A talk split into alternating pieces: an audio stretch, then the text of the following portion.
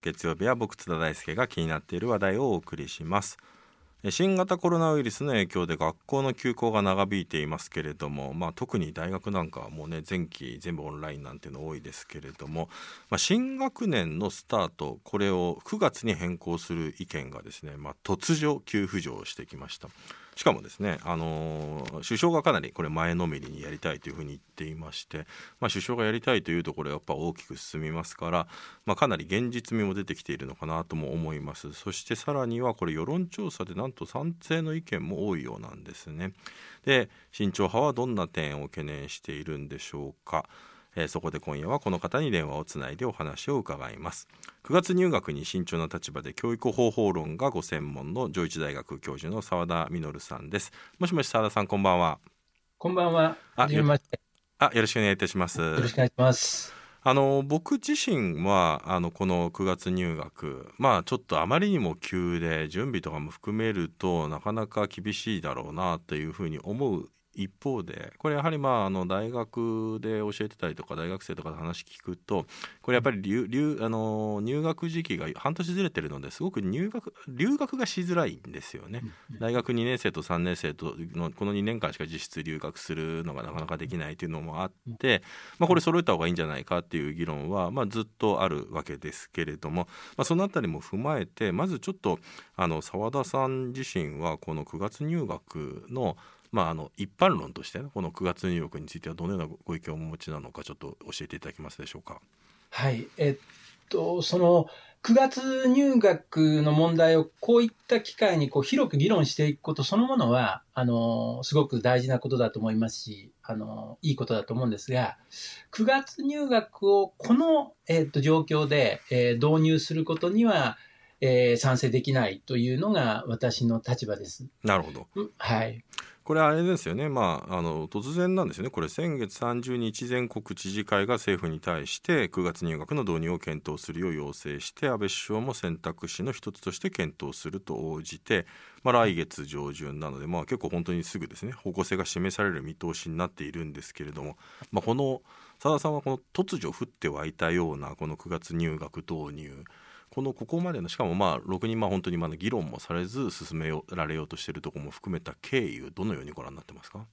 あのまあえっと、首相、それから文科大臣の、えーまあ、ある程度前向きなコメントもありましたけれども、同時にその東京都知事、小池知事と、それから大阪の吉村知事の発言がすごく大きく取り上げられたんですけど、一方で地方の全国知事会の中での地方の知事なんかは結構反対してる人もいるんですよね。あなるほど、うん、はい、ですから拮抗している部分もあるので、もう少し慎重に考えていくべきだというふうに見ています、まあ、知事会としての意見は出たけれども、知事会も別に一枚岩じゃないよということなわけですね。はい。はい。はい、これやはりあの、まあ佐田さんにお伺いするのも変な話なんですけれどもなんでこの時期に急に9月入学の話が出てきたんだと思われます？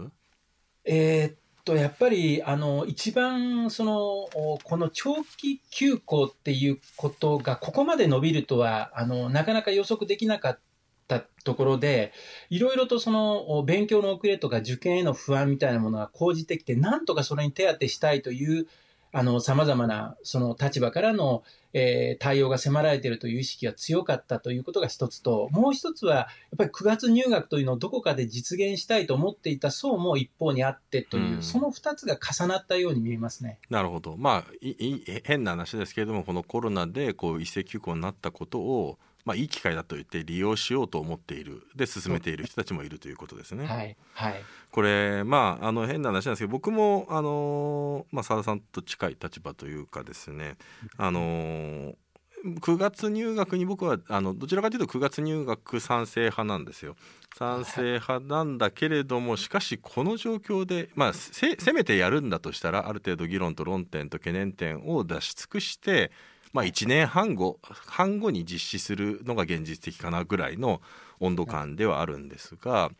一方で、まあ、これ今回ねこれでいろんな懸念点がたくさん出てきていややっぱり9月入学難しいねっってなると、まあ、やっぱりもうずっとこのままあの4月入学のまま変わらないんじゃないか、まあ、だったら多少無理してでもこの9月にやってしまうのもいいんじゃないかっていう気持ちがなくもなくてですね。非常に自分の中でも悩んでる部分があるんですけれども、はい、だからこそこれあの今慎重にあの考えるべきというあのご意見をあの佐田さんに伺いたくてですね。あのこのあの慎重に考えるべき理由というのをもう少し詳しく教えていただけますでしょうか。はいえっと、まずその留学の話を今していただきましたけれども、あのー多くの大学ですでにその秋学期の入学というのが始まっていて、えー、その意味では部分的にはあのその問題に対応しようとする体制が整っているところもある。という意味では、うん、はい、あの10か0ではなくてこう可能なことを可能な範囲で、えー、対応していくということも考えられるだけにあの大なたをここで振るうというのはちょっと危険だろうというのが私の立場であるということになります。うんなるほど。まあただやっぱりこのなんか9月入学論の難しいところってつまり社会に対する影響がすごく大きいということで入学時期がずれると、はい、つまり日本の場合新卒一括採用がまだまだ根強いのでこれ受け入れる企業の方もまあ相当混乱するというかこれどうしていくんだということもあります。このあたりっていかがですか？そうですね。本当に、あの、この9月入学にするということは、その手前の入り口に当たるところと、それからその後の出口に当たるところが、両方とも影響を受けることになりますので、そのあたりのところをきちんとこう制度設計を改めて丁寧に問い直さないと、やはり後でこんなことをしなくきゃよかったということにしかならないと思いますね。うん、これはあの非常に重要な入り口の論点と出口の論点っていうのがありました。そしてもう一つそのそれぞれの入り口と出口であの多分利害関係者がまあ大きく分けると3種類あってまずは学生生徒、はいそしてもう一つが、まあ、大学側とかです、ね、学校側ですよね、学校の経営問題も含めたところ、そして何よりも、まあ、就職活動っていうのを考えると企業、まあ、それぞれの立場でそれぞれの問題とかがあると思うんですけどこれは、あのそれぞれどういった、まあ、メリットとデメリット、まあ、今回、あの9月にもし今年9月に強行する場合のそれぞれのちょっとじゃあデメリットを教えていただけますか？えー、っとまずその9月という、9月入学っていうことが前倒しになっているわけじゃないわけですよね。後ろ倒しになりますので、うん、そうですね。そうなると、例えばその4月に卒業するはずだった学生が4月に卒業しないということは、うん、4月から9月まで労働力が補充できないということになりますので、あなるほど、特に、はい、あのそのまあ、今、医療の問題もそうですけれども、いろんなその労働力の補充があの喫緊の課題になっている分野にとっては、すごく大きな問題になるんじゃないかなというふうに思います。それが、まあ、まあ、企業側からは特にそれが大きいということでしょうね、それは。はい、うんはいで、あの、まあ、えっと、今度一歩入り口の方になりますと、未就学児童の、えー、お持ちの保護者の方なんかは、えー、結局、その早期に、えー、その分、えー、こう、小学校に入るという学、えっと、えー、層が出てきたりしますので、えその意味ではあ、その子どもたちのスケジュール感というものが大きく狂うので、そのあたりのところをどういうふうに見通しを持って、えー、対応していいのかっていうのは、保護者の方からすると、すごく大きな不安をあの呼び起こすことになると思いますねうん学校の経営という点ではどうでしょうか？あのまあえー、っと学校のカリキュラムというものそのものがあの4月からえっと、3月までという形で流れているところもたくさんありますので、例えば教科書にしても、えっと、この季節にこの単元がこの頃にあるから、これを最初に持ってきてという形で教科書が作られていたりですね。うん、あの、ちょっと理科の栽培を考えたり、あるいは総合的な学習の時間、はい。そうだから教科書の内容とかそういうのもすべて変わ変わっていかなければいけないわけですもんね。そうです。行事のタイミングとかも含めてですけども、学校っていうのはその1年の流れの中でカリキュラムを組んでますので、うん、そのあたりを一から考え直すというのは、この危機の状況で対応しなければいけないことがたくさんあるだけに、非常に大きな負担になり、混乱を招くと思いますね。なるほど。まあ、あとは修学旅行とか行事とかそういうものも一切作り直し、はい、まあもちろん1年ね運用してみればある程度数年やれば慣れてはいくんでしょうけど、うん、まあ、現場の混乱は凄まじいものになるでしょうねこれは。そうですね。まあ、だからこそ準備をかけてっっていうことなのかもしれません。はい、はい、あのちょっとラあのラジオのリスナーの方から質問が出てきているのでこれ読ませてください。えー、武田屋さん、えー、世界標準の9月入学生になれば世界の英知を学ぶ機会も増えるんではないでしょうか。その流れで社会のシステムも世界標準に近づいていくことを期待しますという、うん、まあ、これはあの9月入学の賛成派に多い意見ですね。で他方であの逆の意見もあります。えー、ミチクサさん。9月入学にするとしても数年かけて段階的に多くの指揮者を交えて議論が必要ではないでしょうか。今急いでやると一部の政治家の手柄というかやった感だけを示すようで子どもたちのことも学校関係者のことも考えてるとは言えないと思います。いかがでしょうか、はい、どうですかこういったご意見については。あの前者の方の、えっと、グローバル標準という言い方がなされることがありますけれども、あの外務省のガイドページなんかを開いていただくと分かるんですが、9月入学っていうのは、欧米諸国に関してある程度当てはまるんですけれども、えー、その他の国を見ると、もうあの入学時期、始業時期っていうのは本当にえ多様で、どれをグローバル標準というふうに言うかっていうのは、そのあたりの事情を見ると、あの世界の英知をっていうことを考えると、どこかのその、えー、欧米にだけ偏るということがいいのかどうかというのも問題になると思います。うんなるほど。もう一つ、はい、まあ、その世界の英知あるいは留学の問題ただ多くの人は当然留学もしないしっていうことを考えると、まあ、このこと自体がやっぱり格差とつながっている、教育格差ともつながっている話だと思うんですよね。この教育格差という観点からこの9月入学はどう考えればいいでしょうか？あのまさにあのご指摘いただいたところが大事な問題だと思うんですね。やっぱりそのグローバル化対応っていう時にその国際競争力とかあるいはグローバルエリートを育成するという方向ではそのそういう対応っていうのが迫られるということになりますけどむしろ、えー、グローバル化ということを考えるときに日本には多くの移民もいますしさまざまなそのオンライン授業を受けられないような、えっと、環境にある家庭の子どもたちもいるというところからすると、あのやはり、えー、今の議論というのは先走りすぎているように見えるというところが、あの私の、まあ、見るところです。これ実はその苦学通入学を全くあの日本でも議論されてなかったわけではなくてそれこそ文科省の中でも、あのえー、と審議会なんかも含めて議論をされてきた経緯があるという話なんですけれどもこれまでの日本での議論というのは、まあ、どういった意見がありどんなふうになってきたのかはこれを教えていただけますかね。あの9月入学に関しては1980年の中曽根首相時代のその臨教審ぐらいから特にえー、何回か、えー、議論されてきたところがあるんですけれども、やはりあのこの問題が影響を及ぼす範囲っていうのはあまりにも、えー、大きく、そしてその規模が大きいだけじゃなくて、まあ、甚大であるということも含めて、えー、なかなかこう、コンセンサスが取れなかったというところがあります。うん、えー、まあ、その意味で、はい。あの、9月入学関連のことは扱われてきたけれども、なかなかやはり、えっと、世間の合意というものを、えー、各立場から、まあ、取り付けるとの難しかったということが分かりますね。うんなるほどこれだからそういう意味で言うとね格差の問題というと先ほどその、まあ、グローバルエリートを育てるとかあるいはグローバル化という点で考えるとあの世界の大学ランキングってありますよね。はい、まあその世界の大学ランキングだと東大ですらかなり下の方になってしまってただあれってやっぱ制度面のところがすごく大きくて留学生とかをどれだけ入れていくのか英語でどれだけ授業やってるのかとかあるいは女子学生どれだけいるのかみたいなものが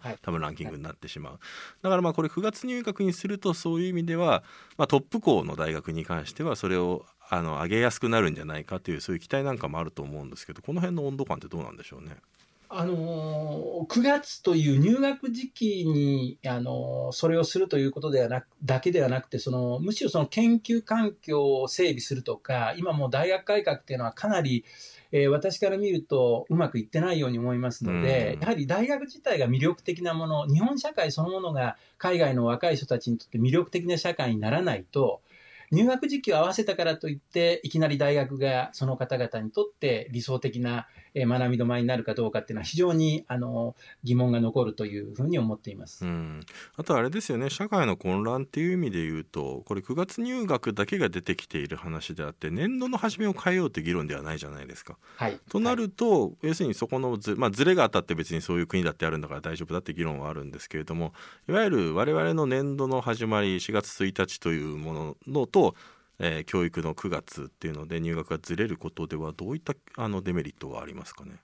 えーまずそのギャップタームっていう言葉が使われますけれども、先ほどちょっと触れましたけれども、やはりその、えー、卒業してから、えー、その、えー、その就職するまでの間、あるいはまあ、えっと、留学するまでの間に、どうしてもその、えー、ギャップが生まれてしまうと。ただ、これも両義的で、そのギャップをこう、えー、否定的に考える方もおられるんですけども、留学の準備ができるとか、うん、就職までの間にこういう経験ができるというふうにポジティブに捉える方もおられるので、うん、このあたりも議論が必要だというふうに思います。うん、なるほど。はい、えっ、ー、と現役の高校生からメール来ていますね。ラジオネーム813区間快速さんです。えー、高校生の僕の意見としては反対です。もうすでにオンラインの授業が始まっています。まだ就職や受験は4月です。もし9月入学になると学校8月に卒業してから4月までの半年間空学期間ができてしまいます。ですから僕は9月入学案に反対です。大人は賛成という人が多いそうですが学生の意見も踏まえて考えてほしいですということで。まあこれまあなんていうか切実な声だなとも思いますしととりわけやっぱ今の高校3年生大変ですよね。英語の入試改革とかで振り回されてさらにはこの入学時期をずらすなんていう話とかもなっていたりとかですけれどもこういったあの学生からの声どうご覧になりますか？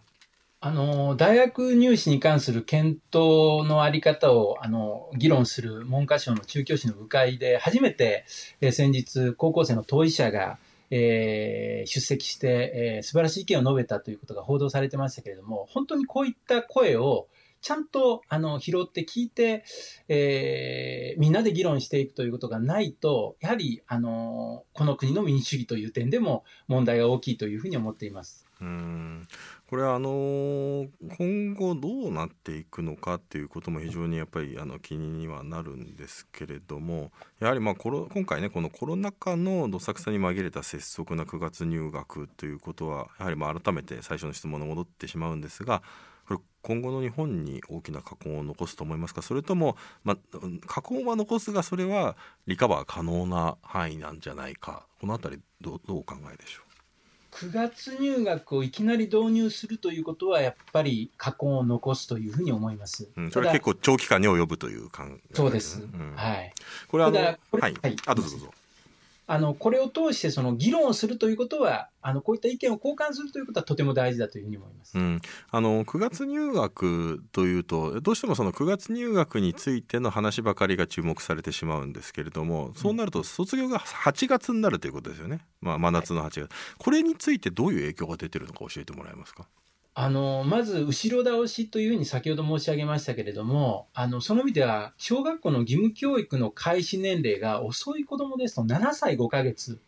大学生もその19歳5ヶ月で入学という、まあ、グローバルスタンダードと言いながら、結局のところ、グローバルには一番遅れている事態を生むことになる。という点もあの指摘されているところです。うんまあだからそのこの半年遅れというものをねどこかでなんか巻き戻すというかちゃんと半年早めるみたいなことが制度的にできるんだったらいいでしょうけどそれはそれでまた本当に特定のあの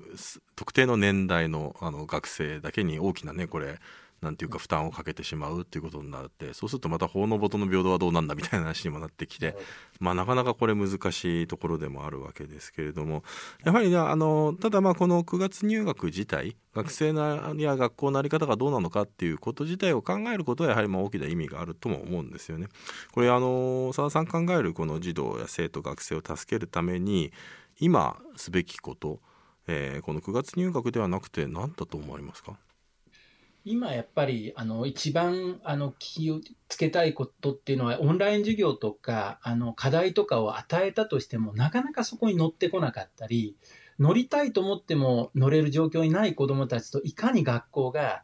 えー、つなぎ止められるかそういう子どもへのメッセージケアをしていけるかどうかということがとにかく一番大事だというふうに思っています。特にまあ、うん、子どもたちはあの時間の管理っていうのが非常に難しい子どもたちも多いので、そこをどうサポートしていけるかどうかということが大事じゃないかなというふうに思います。うん。なんか最初の話に戻っちゃうんですけども、その知事会での要請があった、まあ、東京、小池知事や吉村知事なんかは賛成している、これ、彼らが賛成している背景、どこにあるとお考えですか？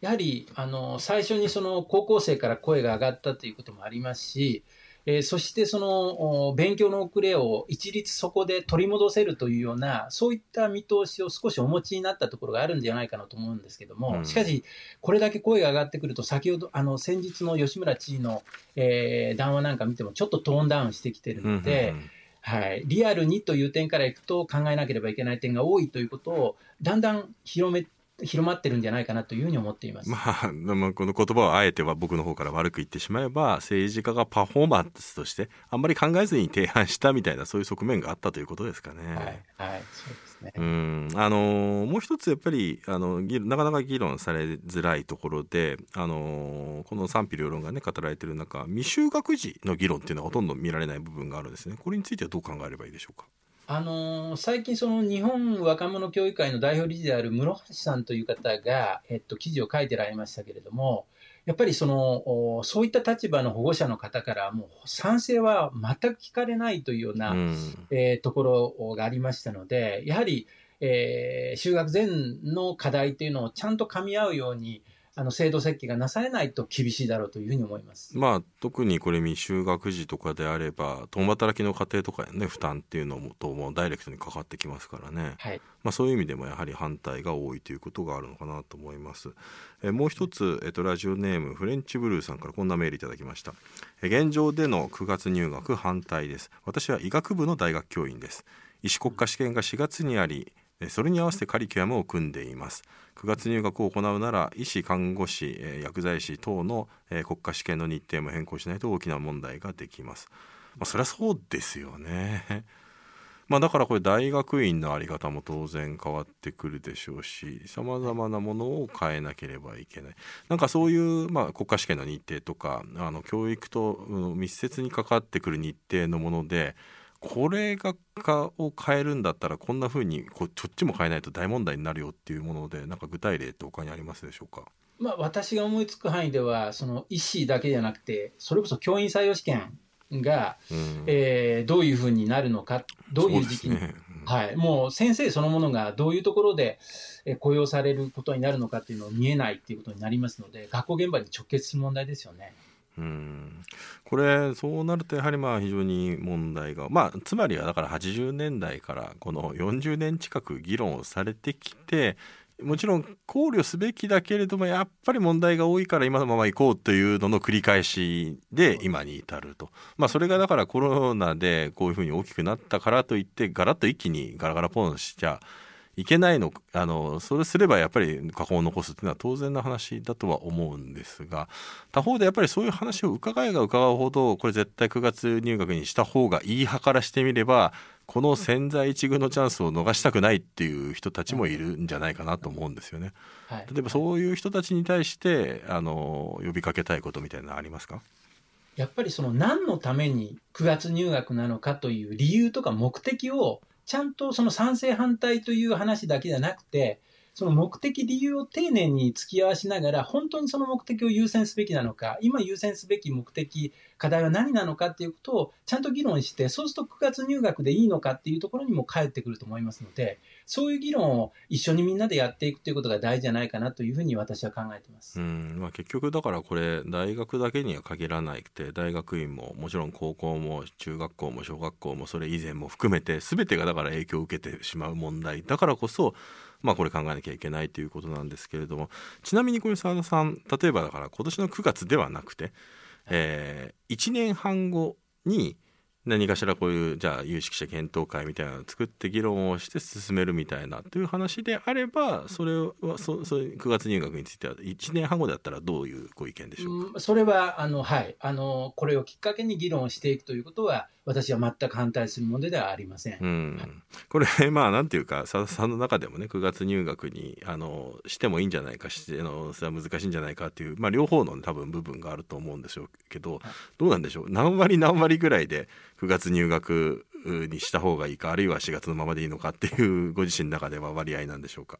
私の中では特にこれをこう変えなければいけないっていうところは正直言ってないですね。あじゃあ4月のままでいいだろうということですね。はい。個別に対応する問題で十分、あの、対応できる問題だっというふうに思っています。うんなるほどこれ大学教員の中ではあのいろんなこれも意見あると思うんですけどどんな議論に今なってるんでしょう？か、いややはりその留学のあの生のことをあの特に留学のタイミング考えられてる方々はあの9月、えー、の入学というのが非常にタイミングとしてはぴったりくるというところはお考えの方は少なくないというふうに思います。それがまあ秋学期入学を、えー、開始した大学がそこそこ増えてきているということとつながるんだと思います。うん、あの先ほどね佐田さんがやはりあのここまあそうですね、まあ、長く長いスパンで考えると10年15年ぐらいのスパンであの文科省がずっと大学教育改革やってきて、まああのまあ、ぶっちゃけやっぱりなんかあんまりあの目に見えて成功しているようなものっていうのはないように僕も思いますしまあなんかあのそういう中でのさらにこの9月入学案会をみたいなというところもあると思います。これ文科省に対して、まあ、とりわけ大学教育でこうすべきであるっていうふうに望むことは何でしょうか？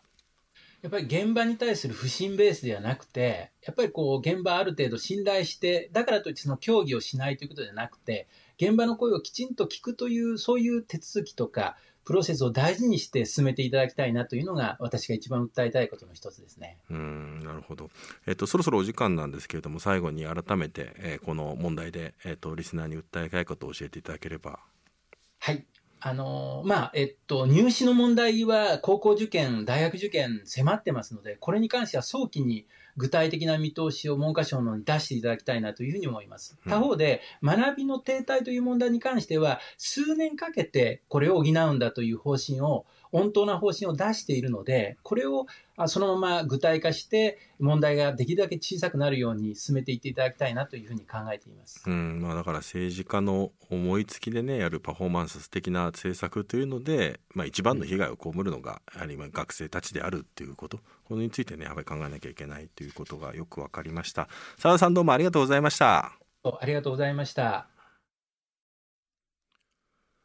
はい、えー、5月18日の編集後期ですかね。えっ、ー、と、津田大輔です。えっ、ー、と、まあ、今日のトップニュースね、えー、実は僕今日、あの、起きたのが昼だったので、あの、読売新聞が朝刊でそれを独自にネタで、えー、今日、この見送りの方向性みたいなのが出たので、もう起きた時にはすっかりもうそれで話題になってたんですけれども、